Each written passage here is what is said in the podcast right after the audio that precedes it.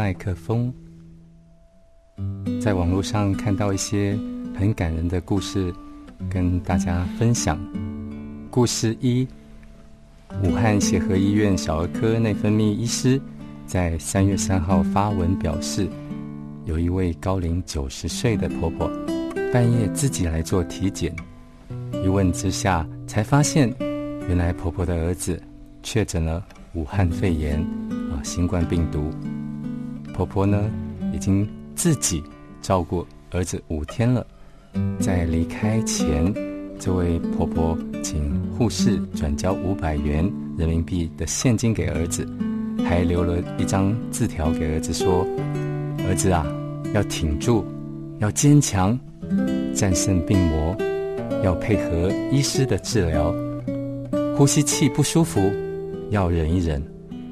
字字句句中流露出这位母亲对儿子的牵挂，母爱真伟大。我相信绝大多数的父母也会甘愿冒着被感染的风险，和自己亲爱的宝贝儿女一起隔离，并且照顾他们。故事二，在湖北大别山区医疗中心中，被外界称为集中营。据一名湖北医疗队队员和呼吸内科主治医师曾光的日记里提到，医院里有一名七十九岁的老婆婆，患了武汉肺炎，啊，发病七天，病情严重，而且不能自理。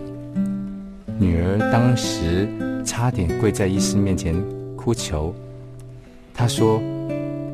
医师啊，我妈妈辛辛苦苦把我养大。”现在他生病了，生活无法自理，我做子女的必须陪伴在他身边，就算被感染也绝不后悔，一切后果我自愿承担。院方随即为他准备了一套防护衣、手套，女儿也穿着厚厚的防护衣，步履蹒跚地走进了满布病毒的隔离房。如果。您的父母亲被确诊啊，并隔离，且吃喝拉撒都不能自理，您会像这个故事里面的女儿，甘愿冒着风险和他一起隔离照顾他吗？